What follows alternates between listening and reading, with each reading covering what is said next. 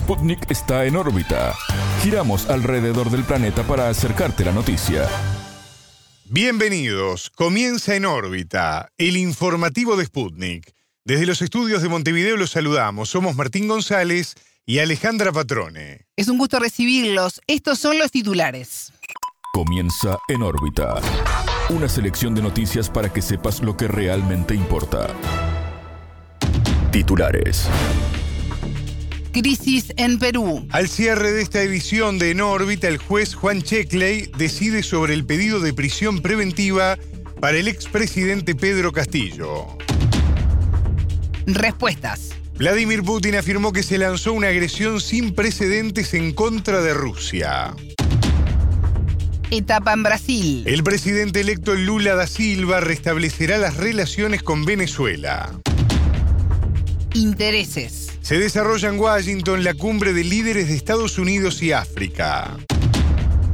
Seguridad en Ecuador. El presidente Guillermo Lazo manifestó su voluntad de combatir el narcotráfico en la frontera con Colombia de forma coordinada. Repartir. Las 32 selecciones participantes del Mundial de Fútbol recibieron al menos 10,5 millones de dólares. Estos fueron los titulares. Vamos al desarrollo de las noticias. El mundo gira y en órbita te trae las noticias. Noticias.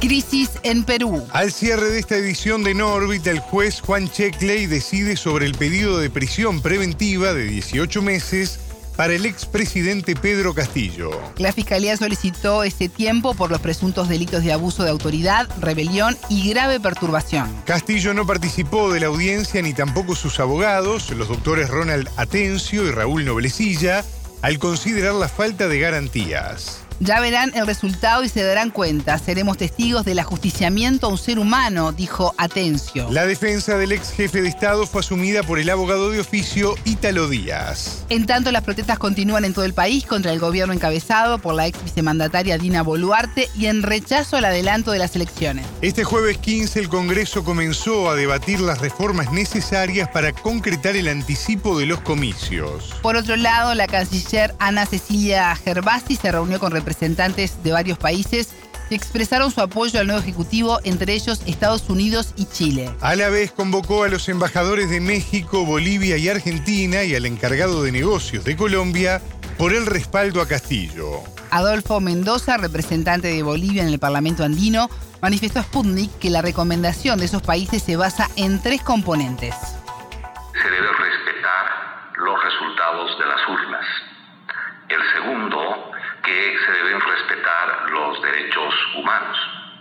Y el tercer elemento es que se debe generar un proceso de pacificación a partir de un reconocimiento de Castillo como uh, todavía presidente del de uh, Perú. Esto no es en ningún caso ninguna eh, intromisión en asuntos internos. Es la posición soberana que asumen cuatro países como la posición que asumieron de manera contraria Estados Unidos y el señor Almagro desde la Organización de Estados Americanos. El entrevistado afirmó que no se puede catalogar a Castillo como golpista, dado que no contaba con apoyo militar ni de ningún otro poder fáctico. Él procedimentalmente gozaba de inmunidad y la inmunidad esta fue levantada después de la mm, sustitución de Pedro Castillo en el gobierno. ¿Esto qué decir? Quiere decir que Pedro Castillo fue secuestrado por quienes interrumpieron el régimen democrático que se sustentaba fundamentalmente en el resultado de las urnas. El resultado de las urnas fue que llevó a Pedro Castillo al eh, gobierno y estos eh, poderes fácticos se reunieron para su destitución. Mendoza repasó las condiciones en las que gobernó Pedro Castillo. El presidente Castillo ha sufrido durante todo el tiempo de su mandato un asedio constante por parte de los eh, partidos tradicionales, especialmente de por parte de las élites oligárquicas y lo mismo en el caso de los cuerpos institucionales como el Tribunal Supremo y los, bueno, además de los medios de comunicación, la arremetida de otros sectores a nivel internacional como Vox, en el caso de Europa, y extrañamente todos los que han apoyado en América Latina los golpes de Estado y la supresión de la democracia fueron los que se alegraron con la supuesta destitución de Castillo. Escuchábamos a Adolfo Mendoza, representante de Bolivia en el Parlamento andino.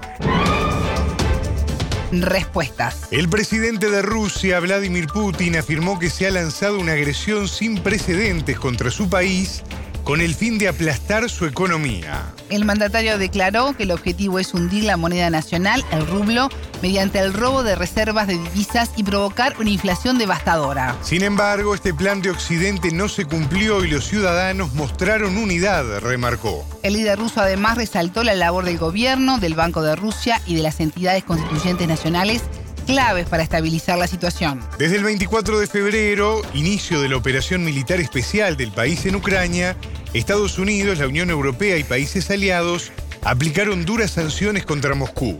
En tanto, Putin se refirió al relacionamiento de su nación con otros socios más prometedores en las regiones de crecimiento activo de la economía mundial. Se trata de Asia, Oriente Medio, América Latina y África, indicó el jefe de Estado ruso. De acuerdo con Putin, su país lanzó su operación militar en Ucrania con el objetivo de desnazificar y desmilitarizar su ejército. La acción fue luego del reconocimiento de la independencia de las repúblicas populares de Donetsk y Lugansk. En este contexto, Moscú denunció que las Fuerzas Armadas ucranianas realizaron el bombardeo más intenso en Donetsk desde el año 2014. Las autoridades de Donetsk informaron que Kiev disparó 40 cohetes y además tres proyectiles facilitados por la OTAN cayeron en el centro de la ciudad. La agresión de la madrugada de este jueves 15 dejó como saldo nueve personas heridas. El alcalde Alexei Kulemsin aseveró que el ataque fue perpetrado por quienes denominó como fascistas ucranianos volver a empezar. El presidente electo de Brasil, Luis Ignacio Lula da Silva, ordenó restablecer las relaciones con Venezuela a partir de su asunción el próximo primero de enero.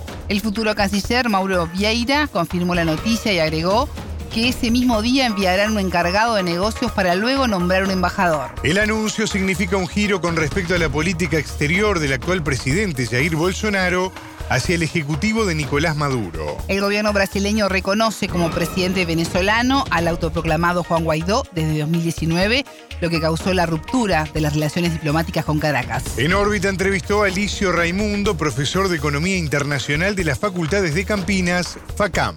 Según el analista, se trata de un anuncio importante que marca el tono de la política exterior de Lula, considerando el contexto en América Latina.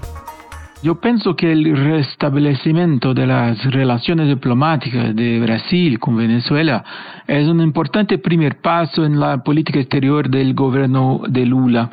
Señala una relajación de las tensiones políticas en la región lo cual es extremadamente importante en este momento, especialmente después del reciente despliegue de tensiones en Perú. Además, con el restablecimiento de las eh, relaciones diplomáticas con Venezuela, Lula envía un mensaje a quienes cree que está dispuesto a ceder ante las presiones ideológicas provenientes de las alas más derechistas de la propia sociedad brasileña. Lula muestra que una de sus prioridades es la restauración de la estabilidad y la paz en América Latina. En Venezuela, el primero de enero también será una jornada importante al marcar la apertura total de la frontera con Colombia. El presidente venezolano Nicolás Maduro calificó la noticia como un regalo de Año Nuevo al pueblo de la frontera de Venezuela y Colombia. Asimismo, destacó el hecho de que Lula suma la presidencia de Brasil porque abre perspectivas en el terreno comercial, económico, cultural y político. En órbita entrevistó al periodista Marco Salgado, corresponsal de Hispan TV en Venezuela, quien se refirió a los planos simbólico, político y práctico de la reapertura un plano simbólico, eh, como ya se dio eh, aquel abrazo en los puentes eh, hace algunas, algunas semanas atrás, un plano político en donde hay mucha sintonía entre, entre los dos gobiernos y un plano eh, práctico en donde, claro, todo es más complejo y más lento, es decir, cómo se va restableciendo ese tránsito de personas, de bienes, de vehículos entre los dos países, especialmente en la zona más porosa de esta frontera, que es la que da por el lado colombiano al departamento del norte de Santander, la ciudad de Cúcuta, y por el lado venezolano al estado Táchira, la ciudad de San Antonio del Táchira. Allí está el puente internacional Simón Bolívar, eh, cerca el puente internacional de Paula Santander y eh, en el medio entre esos dos puentes está el puente internacional Tienditas que va a ser habilitado, inaugurado de alguna manera porque nunca se utilizó hasta ahora. Este jueves 15 de diciembre se abrió el puente internacional Tienditas que conecta el estado venezolano Táchira con el departamento colombiano norte de Santander. El periodista destacó la simbología de abrir este puente que en 2019 fue escenario de la división entre dos naciones hermanas es simbólico porque es allí donde se hicieron aquellos conciertos que de lado y lado eh, blindaron la frontera. Recuerdan en febrero de 2019, cuando incluso con la presencia de presidentes latinoamericanos se pretendió al día siguiente una suerte de irrupción a territorio venezolano. Es el día que se cortaron definitivamente las relaciones eh, entre los dos países hasta la llegada de Gustavo Petro al gobierno en Colombia. Es un puente que tiene una estructura de aduana que tiene una estructura de depósitos de cargas, es decir, que tiene que agilizar de alguna manera eh, el tránsito en esta frontera, en este sector muy poroso, el, sector más activo de la frontera entre eh, Venezuela y, Colombia, que eh, falta, resta ver, porque insisto, hay hace mucho, en definitiva, que estaban cortados los pasos, desde el año 2015, el paso de, vehículos particulares, será seguramente una dinámica que se irá dando con el tiempo en una zona siempre muy compleja, como son eh, las fronteras muy porosas, de las cuales hay varias en América Latina y esta es una de las más importantes. Escuchábamos a Alicio Raimundo, profesor de Economía Internacional de las Facultades de Campinas, y al periodista Marco Salgado, corresponsal de Hispan TV en Venezuela. Interés. El presidente de Estados Unidos, Joe Biden, aspira a un mayor acercamiento con África. El mandatario es anfitrión de la cumbre de líderes de Estados Unidos y África que se celebra en Washington. En el evento, Biden confirmó que su país impulsará asientos permanentes para la Unión Africana en el G20 y en el Consejo de Seguridad de Naciones Unidas. Según analistas, la postura del líder busca un acercamiento con el continente africano para contrarrestar las crecientes presencias allí por parte de China y Rusia. La Cancillería del país asiático indicó que Estados Unidos debería tomar medidas concretas para ayudar al desarrollo de África en lugar de atacar a otros países. La Casa Blanca anunció inversiones privadas y públicas de unos 15 mil millones de dólares en los próximos tres años que sumarán a otros 55 mil millones ya comprometidos. Biden aseguró que las inversiones apuntan a desarrollar la extracción de productos primarios y a mejorar la infraestructura y los sistemas sanitarios de la región. El presidente se reunió con sus pares de la República Democrática del Congo, Gabón, Liberia, Madagascar, Nigeria y Sierra Leona. La cumbre de líderes de Estados Unidos y África, iniciada este miércoles 14, se desarrolla hasta el viernes 16. Este es el evento internacional más grande realizado en Washington desde antes del comienzo de la pandemia. Del foro participan 49 jefes de Estado junto a otros líderes de la región inseguro. El presidente ecuatoriano Guillermo Lazo manifestó su voluntad de combatir el narcotráfico en la frontera con Colombia de manera coordinada. A través de un mensaje vía Twitter, Lazo le tendió la mano a su homólogo Gustavo Petro. Presidente Petro, cuente con nuestra ayuda activa.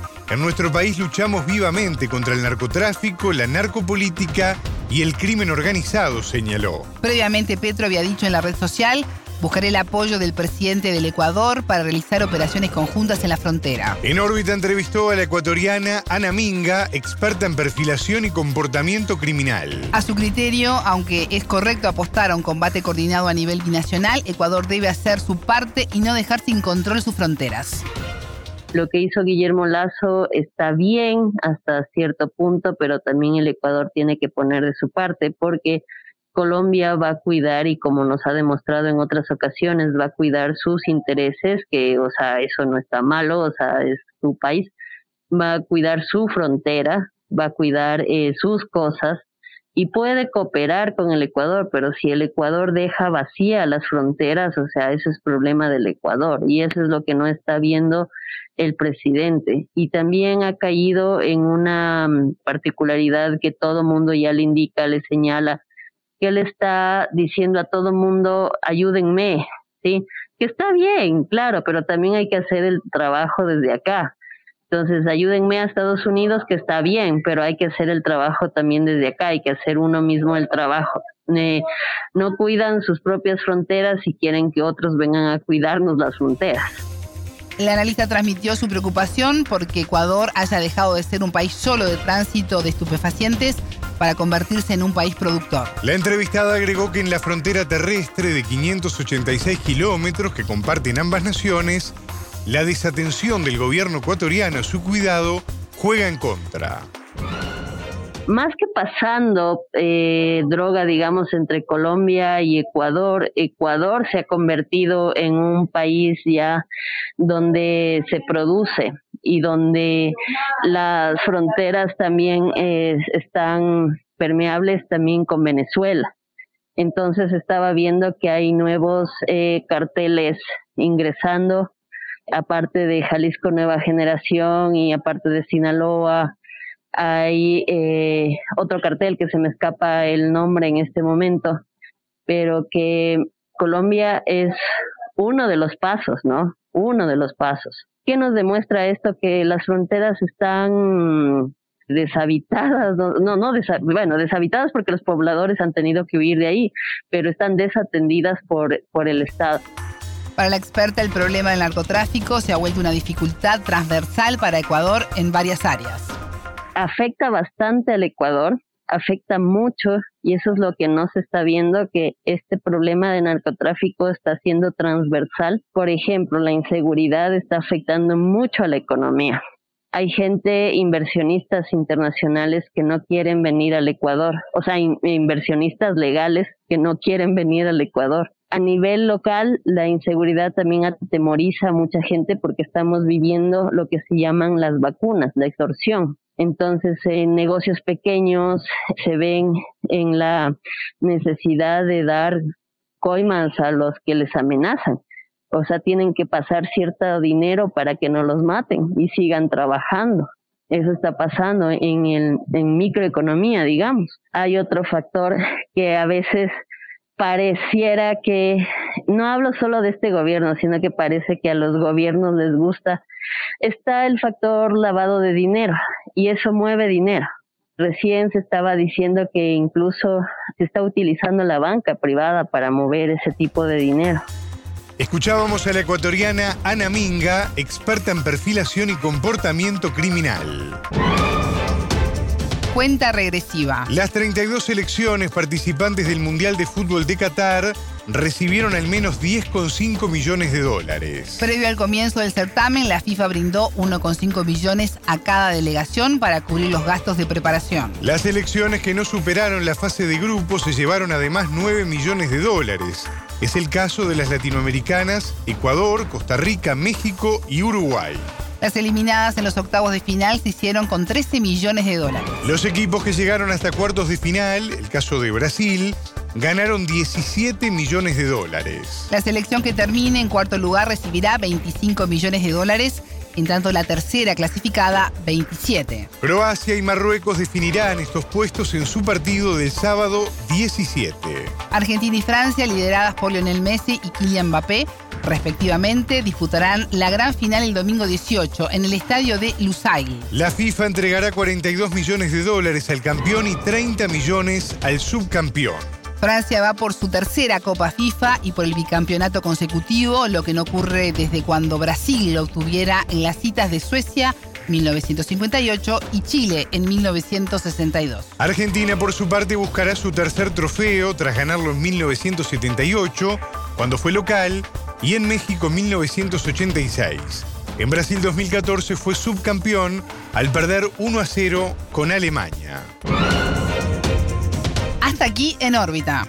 Pueden escucharnos a las 18 horas de México, 21 de Montevideo y a las 0 GMT por sputniknews.lat. En órbita.